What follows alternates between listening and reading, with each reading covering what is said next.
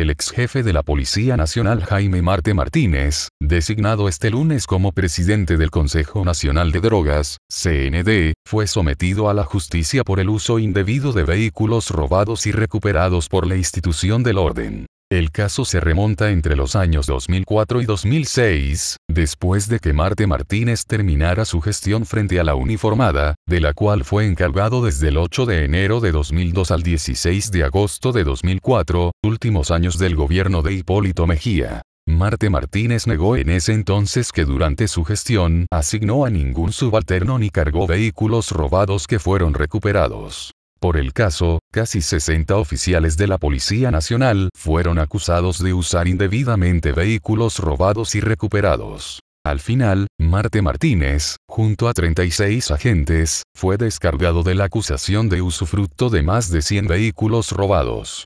La sentencia de la entonces jueza interina de la primera sala penal del Distrito Nacional, Rosana Vázquez, tuvo fuertes críticas a la Fiscalía consideró que la prueba aportada fue insuficiente para establecer responsabilidad, amén de que la imputación atribuida no constituye un hecho punible. La decisión fue apelada por la Fiscalía ante la primera sala de la Cámara Penal de la Corte de Apelación del Distrito Nacional, presidida en aquel momento por Miriam Germán Brito, actual Procuradora General de la República. El tribunal ratificó el descargo a favor de los oficiales activos y retirados de la policía.